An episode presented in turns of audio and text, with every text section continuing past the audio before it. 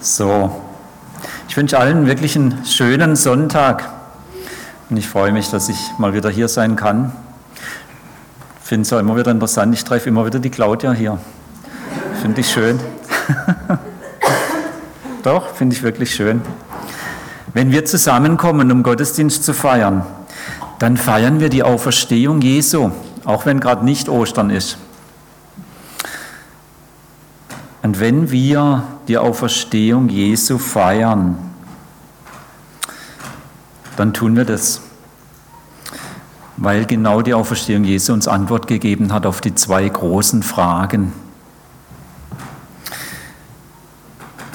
Demnächst kann man sie dann auch da vorne sehen. Die zwei großen Fragen, was ist das gute Leben? Und wer ist ein guter Mensch.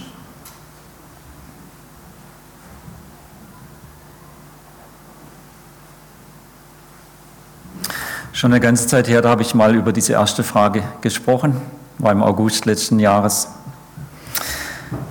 Heute wird es um diese Überleitung zu der zweiten Frage gehen und die erste Frage wird beantwortet am Beginn der Bergpredigt in Matthäus 5, dort die Verse 1 bis 20.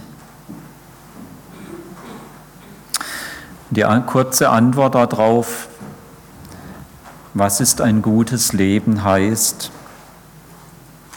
wenn ein Mensch durch Jesus in den Bereich der guten Herrschaft Gottes eintritt, wenn er nach Hause findet unter die gute Herrschaft Gottes, das ist das gute Leben. Ist das von Gott regierte Leben. Worum geht es heute in dieser Predigt? Eben um die Überleitung zu dieser zweiten große, großen Frage, wer ist ein guter Mensch? Und diese Überleitung hat Jesus bei seiner Bergpredigt mit diesem einen Vers gemacht, dort in Matthäus 5, den Vers 20. Und er heißt, Darum sage ich euch, wenn eure Gerechtigkeit nicht weit größer ist als die der Schriftgelehrten und der Pharisäer, werdet ihr nicht in das Himmelreich kommen. Das ist die Überleitung zu dieser zweiten großen Frage, wer ist ein guter Mensch? Und das ist der Predigtext. Und Jesus sagt dann mit denen, die das gute Leben entdeckt haben, dass sie eine bestimmte Güte, eine bestimmte Qualität von Gerechtigkeit entwickeln müssen. Sie wirklich Bürger des Reiches Gottes sein wollen. Eine bestimmte Qualität der Gerechtigkeit. Nochmal anders gesagt, Jesus will, dass sie den Willen Gottes in himmlischer Güteklasse erfüllen, in himmlischer Qualität. Es gilt die Güte des Himmelreichs leben zu lernen. Es gilt, ein guter Mensch zu werden. Solchen Leuten sagt Jesu also, passt auf, ihr gehört zwar jetzt durch mich zum Himmelreich unter die gute Herrschaft, ihr seid sozusagen eingebürgert, aber jetzt gilt es eben, als Bürger des Himmelreichs leben zu lernen. Was aber ist denn jetzt diese weit größere Gerechtigkeit, die bessere Gerechtigkeit? Wie erfüllt man den Willen Gottes besser als Schriftgelehrter und Pharisäer? Und ich glaube, es ist gut, um das zu klären, zunächst mal auf diese Seite zu gucken. Wie war denn das bei den Schriftgelehrten und Pharisäern? Ich glaube, diese mangelhafte Gerechtigkeit der Schriftgelehrten lässt sich so zusammenfassen. Die Güte des Himmelreichs wächst nicht durch Behandlung der faulen Früchte.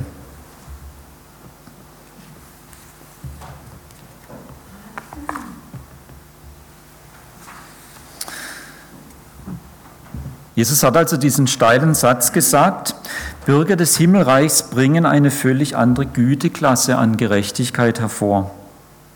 Und was macht er dann?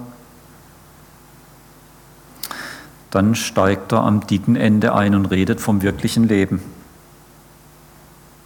Er spricht von den sechs Wurzeln menschlicher Bosheit, von Ärger und Verachtung, von Begierde, von Überdruss, von verbaler Manipulation, von Rachsucht und von Feindschaft. Und er behandelt es alles sauber hintereinander in seiner Bergpredigt. Und das sind die Dinge, die Menschen und Beziehungen kaputt machen. Und deshalb sind sie auch die Dinge, die Gott mit seiner Lebensordnung ins Visier nimmt. Am Umgang mit diesen Dingen lässt sich ablesen, wie es mit der Gerechtigkeit beschaffen ist. Und wir können fragen, wie gingen Schriftgelehrte und Pharisäer damit um?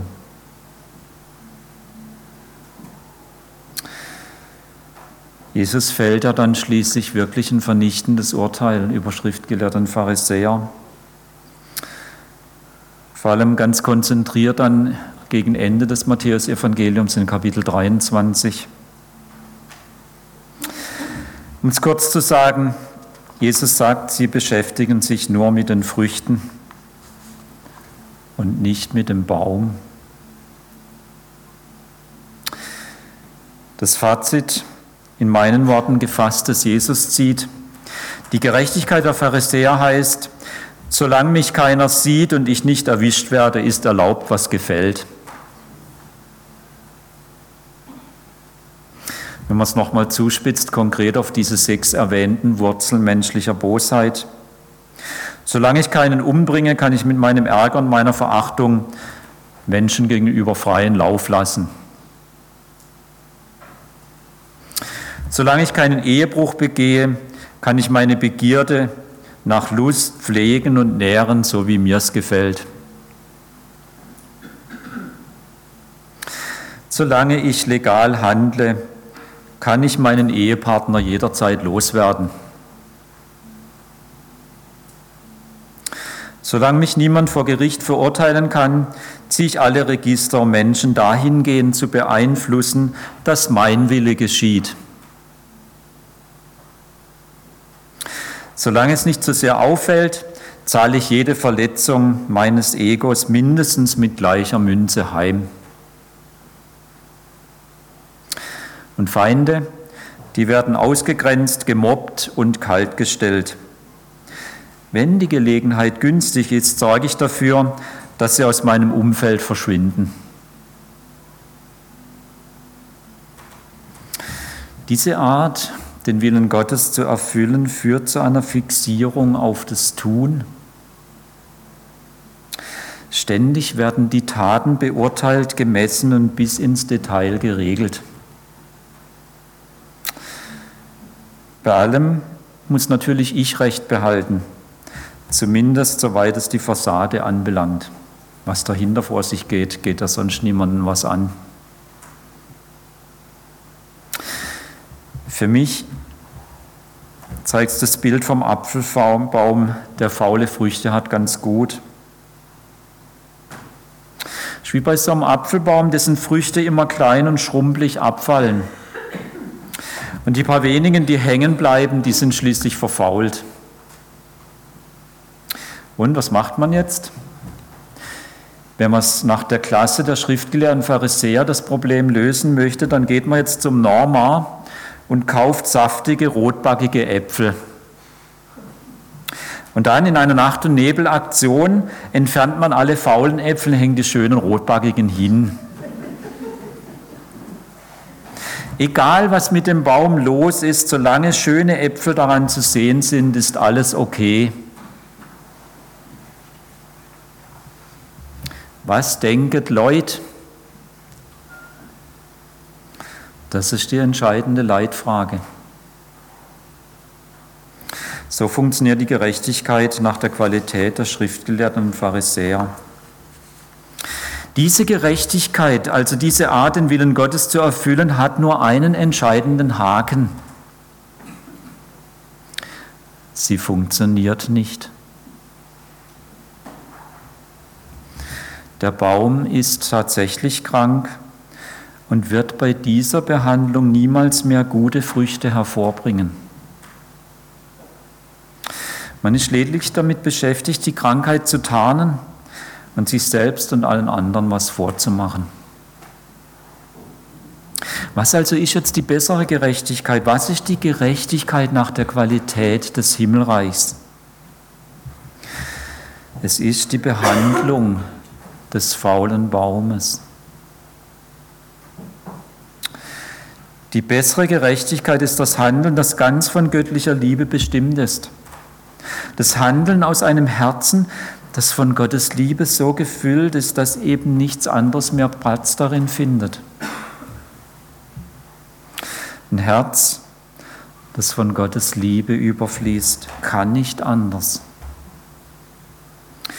Es wird die bessere Gerechtigkeit leben, weil es die ganze Person erfassen wird. Es wird den Menschen verändern. So ein Herz wird den Willen Gottes in der Güteklasse des Himmels tun. Es wird ohne groß nachzudenken den Willen Gottes in der Qualität des Himmels erfüllen. Davor stehen wir wenn wir nochmal nachdenken über das, was wir gerade vor der Predigt gesungen haben. Das, was an Karfreitag passiert ist und an Ostern. Also hat Gott die Welt geliebt, dass er seinen eingeborenen Sohn gab, damit alle, die an ihn glauben, nicht verloren werden, sondern das ewige Leben haben. Davor stehen wir. Und Paulus hat es dann nochmal so formuliert im Römerbrief, ist Gott für uns, Wer kann gegen uns sein, der auch seinen eigenen Sohn nicht verschont hat, sondern hat ihn für uns alle dahingegeben? Wie soll er uns mit ihm nicht alles schenken? Wenn wir aufmerksam bedenken, was Jesus im weiteren Verlauf seiner Bergpredigt sagt, dann merken wir, dass er immer zum Krankheitsherd durchdringt. Bei allen sechs Wurzeln menschlicher Bosheit, die Jesus hier benennt, hält er sich nicht mit den Symptomen auf. Nein, zielstrebig geht er zum Krankheitsherd vor. Jesus beschäftigt sich mit der Quelle, aus der die bösen Taten hervorkommen. Immer wenn Jesus sagt, ich aber sage euch, dann stößt er zum Krankheitsherd durch. Und nicht nur hier in der Bergpredigt, sondern auch an anderen Stellen hat Jesus das klar benannt. Zum Beispiel Matthäus 15, Vers 19. Denn aus dem Herzen kommen böse Gedanken wie Mord, Ehebruch, sexuelle Unmoral, Diebstahl, Lüge und Verleumdung. Und jetzt können wir verstehen, die Gerechtigkeit der schriftgelehrten Pharisäer ist mit den faulen Früchten beschäftigt, mit den Krankheitszeichen. Sie kreist ständig um die Symptome herum und ist unfähig, die eigentliche Krankheit anzugehen. Auf der anderen Seite die Gerechtigkeit nach der Güte des Himmels, die setzt am Krankheitsherd an. Sie behandelt die eigentliche Krankheit. Und dazu ist sie durch Jesu Leben, Sterben und Auferstehen tatsächlich auch in der Lage. Die Krankheit kann behandelt werden. Nochmal zu unserem Apfelbaum. Die bessere Gerechtigkeit lässt die faulen Äpfel einstweilen mal außer Betracht und beschäftigt sich mit dem Baum selber. Naja, vielleicht denkt jetzt der eine oder die andere, alles schön und gut. Ja, aber begebe ich mich denn jetzt in diese Behandlung? Wie wird mein Herz geheilt, sodass es nicht länger von den sechs Wurzeln menschlicher Bosheit geprägt wird, sondern eben von dieser göttlichen Liebe? Und Jesus hat es im Lukas-Evangelium nochmal auf den Punkt gebracht, dort in Lukas 6, Vers 43. Denn es gibt keinen guten Baum, der faule Früchte trägt, noch einen faulen Baum, der gute Früchte trägt. Nochmal, Gerechtigkeit der Pharisäer beschäftigt sich mit den faulen Äpfeln. Die bessere Gerechtigkeit beschäftigt sich mit dem Baum, sprich mit der Änderung der Person. Nicht die Taten sind das Problem, die Person selber muss angegangen werden. Deshalb, die Behandlung fängt hier an, steig hier ein. Die Güte des Himmelreichs hat diesen Einstieg. Jesus ist der Arzt, der sein Leben für jeden von uns gegeben hat. Und Jesus ist der Arzt, der durch seine Auferstehung die Gültigkeit dieser Zahlung bestätigt hat. Und weil das so ist, ist die nötige Behandlung zugänglich für alle von uns. Noch heute hat Jesus rund um die Uhr geöffnet. Er hat Sprechstunde. Er sagt, kommt her, alle, kommt alle her zu mir, die euch abmüht und unter eurer Last leidet. Ich werde euch Ruhe geben. Vertraut euch meiner Leitung an und lernt von mir, denn ich gehe behutsam mit euch um und sehe auf niemanden herab. In Klammer. Und wenn der Baum noch so erbärmlich aussieht. Wenn ihr das tut, dann findet ihr Ruhe für euer Leben. Das Joch, das ich euch auflege, ist leicht und was ich von euch verlange, ist nicht schwer zu erfüllen. Wer es nachlesen möchte, kann es finden in Matthäus 11. Jesus ist in der Lage, den Krankheitsherd meiner Krankheit zu behandeln. In der gesunden Abhängigkeit von ihm kann mein Herz verändert werden. In der vertrauensvollen Bindung an Jesus kann ich zu der Person werden, die den Willen Gottes in der Qualität nach der Güte des Himmelreichs erfüllt. Nochmal, wie begebe ich mich aber praktisch in diese Behandlung? Wie wird es möglich, dass mein Herz verändert wird? Ich glaube, es ist gut, sich zunächst eine Übersicht zu verschaffen. Ich weiß, die müssen jetzt los, die gehen feiern. Feiert schön. Sich einen Überblick verschaffen. Ich glaube, es gibt so drei Phasen in dieser Behandlung. Ich möchte es fast einen Heilungsweg nennen. Die erste Phase ist die Phase der Freundschaftsannahme. Wie die Zuhörer damals, so starten auch wir damit, dass wir uns irgendwann für eine Beziehung zu Jesus entscheiden. Der Weg dahin ist bei jedem persönlich unterschiedlich, das ist okay. Jesus liebt Unikate. Und da geht Jesus immer in Vorleistung. Und vor diesem Entscheidungspunkt ist bereits ganz vieles passiert. Aber irgendwann kommen wir an diesen Punkt, wo wir merken, ich muss mich jetzt entscheiden, ich muss eine Entscheidung treffen. Und dann entscheiden wir uns für eine Beziehung zu Jesus. Das ist Phase 1 oder auch Start genannt. Und ich bezeichne diese Phase mit Freundschaftsannahme. Und damit beginnt eine Freundschaft, eine Beziehung. Und das Merkmal dieser Phase ist, dass Jesus mein Gegenüber ist, ich und Jesus. Wir wollen eine Freundschaft mit ihm leben. Und doch ist er uns in vielem noch fremd. Aber es ist eine Beziehung. Eine Beziehung verändert sich ständig, es ist was Lebendiges, es ist in Bewegung. Und so kommen wir irgendwann in Phase 2, die heißt Gemeinschaft der Gläubigen. Wobei ich bin irgendwie hinten dran. Gemeinschaft der Gläubigen. Irgendwann fangen wir an, Anteil zu geben und auch Anteil zu nehmen, das zu entdecken. Das sind noch andere. Vertraute Gemeinschaft im Geben und Nehmen fängt an zu wachsen. Oder vielleicht auch besser umgekehrt, im Nehmen und Geben. Und es ist immer in beide Richtungen. Es bezieht sich auf meine Beziehung zu Jesus und gleichzeitig zu denen, die da neben mir sind, die anderen Menschen. Vor allem die, die ebenfalls eine Freundschaft mit Jesus leben. Ankerpunkt und, Punkt und starker Impulsgeber dafür ist die Feier des Abendmahls. Dort übe ich das ein, ganz praktisch. Dort werde ich von Jesus eingeladen und gleichzeitig sind da andere neben mir, die mitfeiern. Aber es geht weiter darüber hinaus. Das ist nur so ein Startpunkt und Ankerpunkt.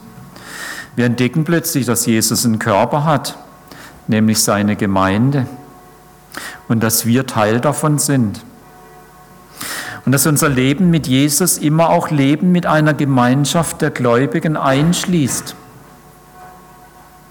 Und die kann ich mir nicht raussuchen. Das ist wie bei der Familie auch. Da bin ich hineingeboren. Die sind einfach da. For better or worse, würden die Engländer sagen. Hat alles Vor- und Nachteile. Dass unser Leben mit Jesus immer auch Leben mit der Gemeinschaft der Gläubigen einschließt. Das ist eine ganz wichtige Sache in dieser Phase, das zu entdecken und zu lernen und zu entdecken, das ist gut so. Und da findet Kommunikation mit Jesus und mit denen neben mir statt. Aber was auch in dieser Phase dann schließlich deutlich wird, Jesus bleibt irgendwie doch auch ein Gegenüber, irgendwie noch außerhalb von meiner Persönlichkeit.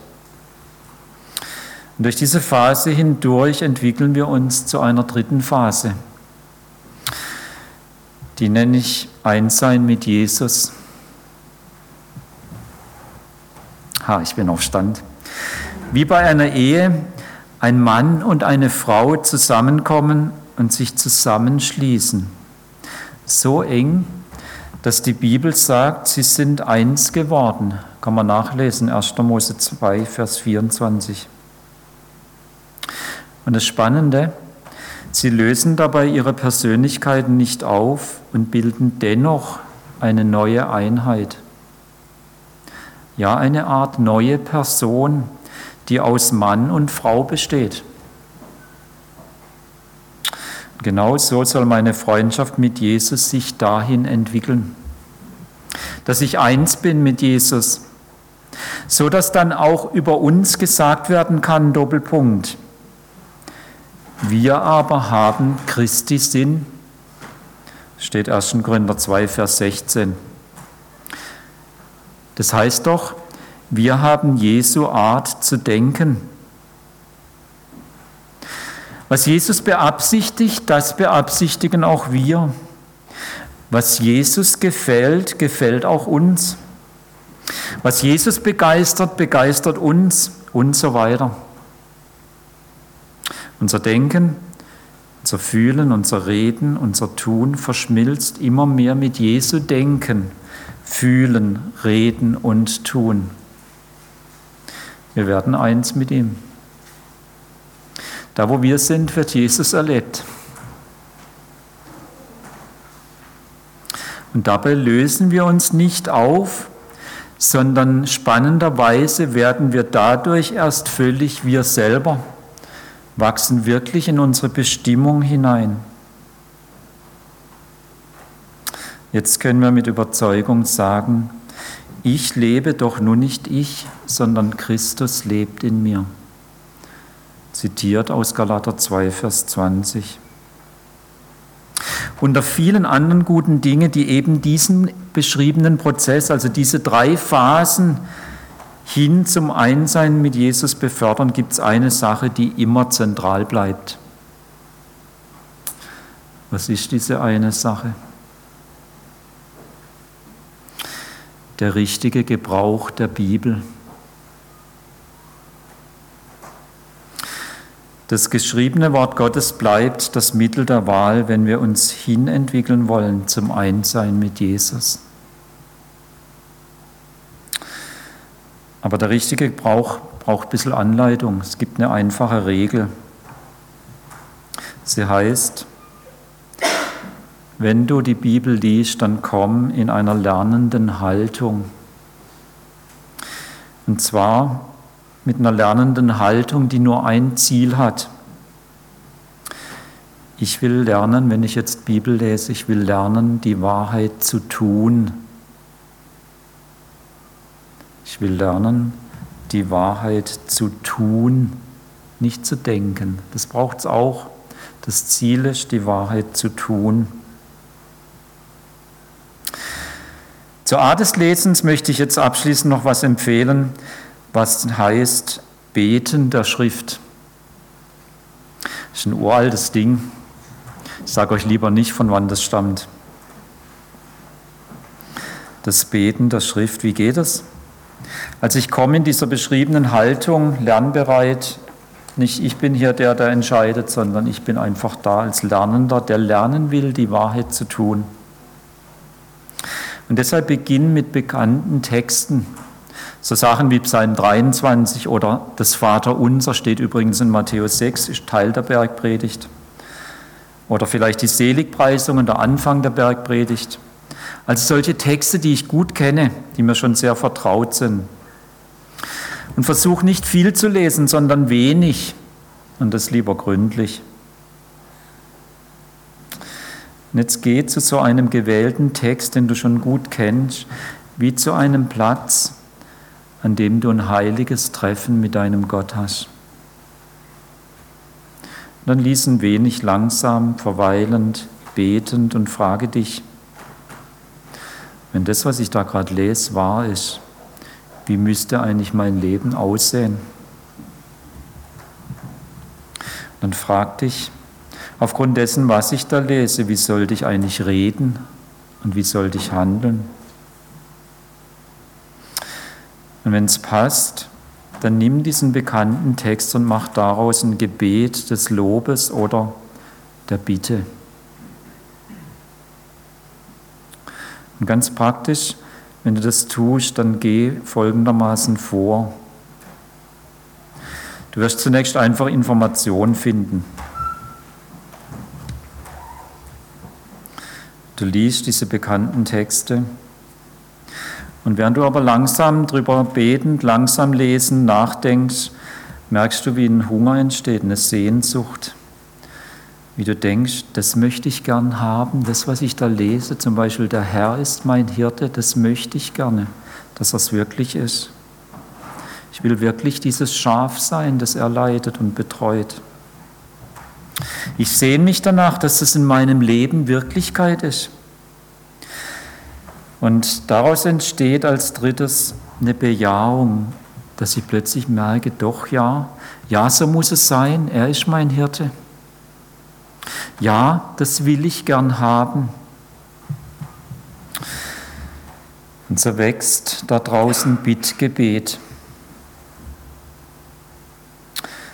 Jesus, mach so für mich bitte dass du wirklich mein Hirte bist, dass ich das wirklich habe, dass mir nichts mangelt, dass es nicht nur so eine Theorie ist, sondern dass es passiert.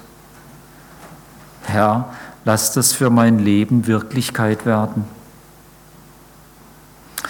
Und da verweile, lass dir Zeit, sei nicht ungeduldig. Gib dem Heiligen Geist Raum, dass das Wort an dir arbeiten kann. Und so, wenn es Gott schenkt, kann es passieren, dass der letzte Schritt auch geschieht, die Aneignung.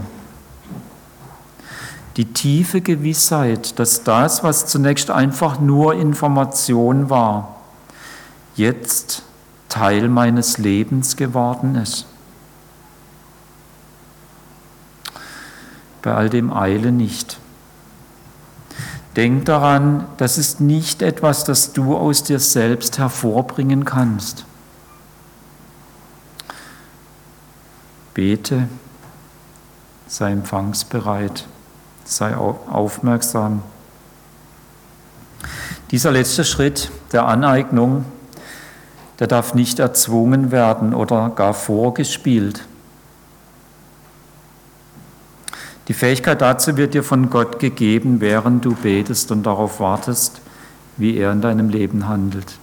Zu seiner Zeit und so, wie er es für richtig findet. Wenn wir dieses Beten der Schrift praktizieren, wird es uns dahin führen, dass wir schließlich Phase 3 erreichen, dieses Einswerden mit Jesus. Auf diese Weise wird der faule Baum behandelt und geheilt.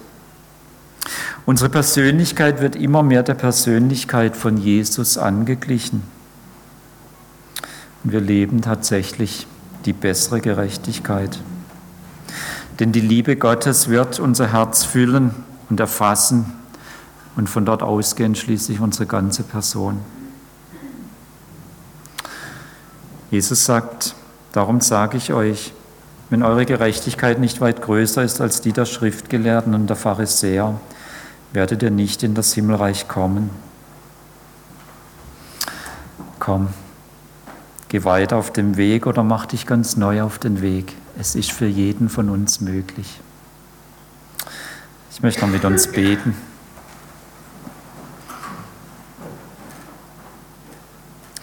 Herr Jesus, danke, dass du deshalb gekommen bist und deshalb dein Leben gegeben hast und deshalb auferstanden bist und lebst, genau das möglich zu machen, dass wir die Gerechtigkeit in der Qualität des Himmels leben können.